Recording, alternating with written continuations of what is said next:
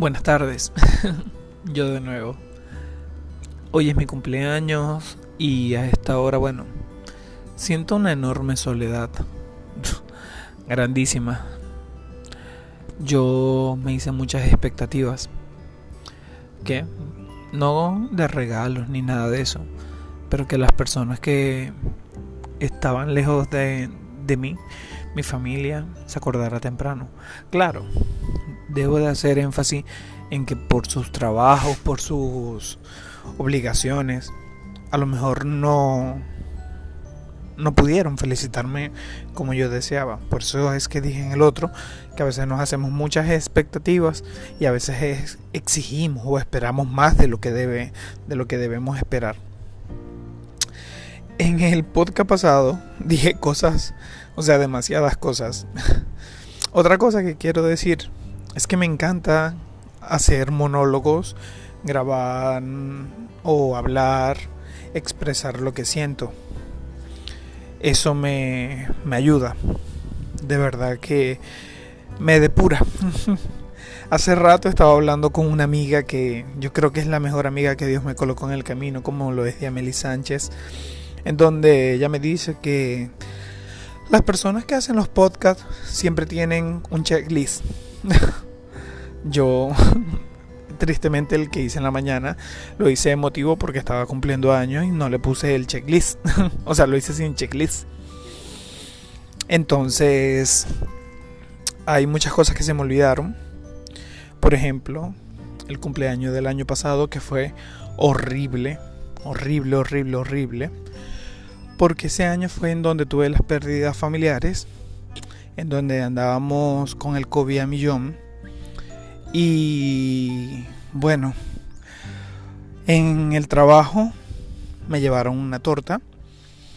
En esa época yo andaba flaco, yo me desmayaba por las calles porque casi no comía, tenía una vida muy difícil, el dinero no me alcanzaba, yo dejaba de comer para que mi mamá comiera. Entonces digamos que la mente la tenía tan abrumada con tantas preocupaciones que el cumpleaños no era un día normal, más bien era un día de preocupaciones. Era, o sea, ¿cómo decirlo? Era algo complicado. Ni siquiera sé cómo expresarlo. Entonces, ellos me llevaron una torta ellos asumieron que eso me iba a dar felicidad y me acuerdo que cuando me trajeron la torta a la oficina, yo no quería que me cantaran cumpleaños. De verdad yo no quería. Porque al que me cantaran cumpleaños me iba a recordar a las personas que ya no estaban, que siempre me cantaban cumpleaños. Y la verdad, cuando comenzaron a cantarme cumpleaños, yo estaba a punto de llorar. Yo solamente miraba la vela y esperaba que todo terminara rápido. Después que eh, apagué la vela, me salí corriendo de ahí abrumado porque no quería estar, es más, ni, siquiera torta quise comer. Digamos que no fue nada fácil. Tenía muchas cosas en la mente en ese momento y todavía las sigo teniendo. Pero claro, tengo un tratamiento que ha aliviado un poco eso. Algo que se me olvidó es que eso era una tradición. Que hoy me estoy acordando. Mi tía Egle, la que falleció, ella siempre me traía la torta. Cuando no me la traía ella, me la hacía mi mamá, porque mi mamá me hacía la torta que más me gustaba a mí, que era la de piña. Entonces, ¿qué pasa? A veces mamá no tenía para hacer la torta de piña y tía le compraba todo para que me hiciera la torta como más me gustara. Pero siempre, siempre, siempre me traía la torta. Hoy me acordó porque María Eugenia, que es la hija de mi tía Egli, me envió una torta. Me llegó al mediodía eso me llenó de melancolía, o sea, porque es que siento que eso viene también como parte de mi tía iglesia. Entonces, no puedo negar de que me, me sorprendió. y me hace acordar de que tía siempre me traía la, la torta, ¿no? Entonces, ay Dios mío, lo más difícil es que no quiero que me canten cumpleaños. Hoy no quiero cantar cumpleaños porque solamente seríamos mamá y yo. Y seríamos mamá y yo en la sala. Y si cantamos cumpleaños siento que me pondría a llorar porque miraría todos los espacios vacíos que están en la sala. que antes estaban repletos con mi familia. Y es algo que se me haría muy difícil, muy difícil, de verdad que sí. Aquí es donde yo digo, nadie extraña lo que no conoce. Ejemplo, ¿cómo se extraña algo que nunca has vivido, experimentado o sentido? En mi caso, yo extraño lo, cómo eran mis cumpleaños antes. ¿Por qué? Porque los viví. Fueron gratos, fueron buenos, fueron eh, con mucho amor y cariño de mi familia hacia mí. Y hoy al no tener a muchos de mis familiares, porque estamos mamá, tío, una prima y yo, esos espacios quedan vacíos y siento que en los vacíos de esos espacios entran los recuerdos de todas las veces que convivimos o compartimos diferentes cumpleaños aquí en mi casa, como lo eran el, cumpleaños de mi abuela. Todas las tortas y todos los cumpleaños se hacían en mi casa porque aquí estaba mi abuela. Entonces cantar cumpleaños no es solamente acordarme de mi cumpleaños, es acordarme de todos los cumpleaños que se dieron acá y de todos esos buenos y gratos momentos que, ay, parece mentira, a pesar de ser buenos, me están, me están afectando. Eh, se me hace difícil.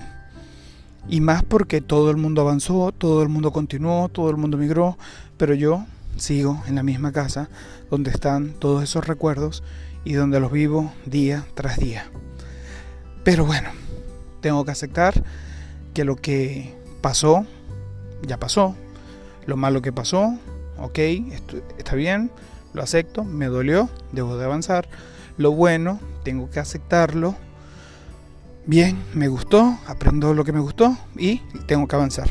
Estoy en el presente y tengo que proyectarme hacia el mañana. Lo que más me asombra es que la primera que me felicitó, bueno, ojo, fue mi madre. fue la primerita. La segunda, una vecina del barrio que no vive en el barrio, vivía en el barrio, es amiga de mi madre y está en el grupo de los vecinos del barrio. Entonces me felicitó y eso fue de corazón. O sea, no sé cómo sabe mi cumpleaños, pero lo, lo supo y eso sí fue una sorpresa para mí. Alguien extraño. Ya después lo demás que lo dijeron al grupo, ok, eso no me importó porque sé que lo hacen por obligación, como dije en, en lo anterior. Pero ella me asombró. Eh, de verdad que sí. Eh, después de eso me felicitó mi padre. Y después ya empezaron a felicitarme mis familiares. Digo, ah, bueno. Eh, sé que a lo mejor por el trabajo no me pudieron felicitar como yo esperaba, pues, o sea, como yo quería. Pero bueno, eso no es culpa de ellos, es culpa mía. además de esto, quiero grabar este podcast para hacer énfasis de que me gusta grabar podcast. ¿Por qué? Yo venía haciendo monólogos en Instagram. ¿Y qué pasa? No podía grabar un monólogo del cumpleaños eh, allá porque tengo a toda mi familia y seres queridos. Y no puedo hablar acerca de las expectativas que yo tenía porque es como que ellos me van a, leer, me van a ver y van a decir, mira, no, pero este qué le pasa. porque no pueden entender lo que es la fecha de cumpleaños para una persona depresiva. La familia no está preparada para esto. Y bueno, si me preguntan a mí, a pesar de todo lo malo, ha sido un día en soledad, tranquilo. No he recibido ninguna llamada. Eh, unos pocos mensajes Mm, una persona que no pensaba que se iba, que sabía de mi cumpleaños y me felicitó. Eh, bueno, digamos que mm, ahí va. Estas risas que tengo yo son de nervio. ah, otra cosa que me asombra. Yo pensaba que nadie en podcast, o sea, iba a escuchar mis podcasts y me he quedado asombrado que si tienen reproducciones. Y yo dije, mi alma, como tienen reproducciones y ni siquiera les hago publicidad o no comparto porque yo quiero que los podcasts los oigan personas ajenas a mis familias, conocidos y de mis círculos. ¿Por qué? Porque me sirve de desahogarme y tratar de entablar eh, diálogos con personas que estén sufriendo, padeciendo de depresión. Aunque a veces no estaré para ellos porque ni siquiera estoy para mí. Y al recibir muchos mensajes también me, hmm, me sobresaturaría. Entonces, ya siento que dije lo que tenía que decir, que me faltó de mi cumpleaños. Lo hago ahorita, no lo hago mañana porque ya sé que más nadie más me va a felicitar. Ah, me felicitaron mis hermanos. Dos hermanos, mi hermana Lenny y mi hermano Arturo. Los amo mucho, los quiero mucho.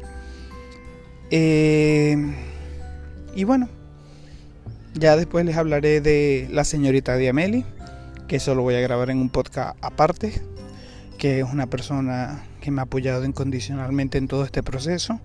No sé qué sería de mí si no estuvo, si no lo hubiera conocido a ella. Y de verdad es una persona muy, muy, muy especial para mí.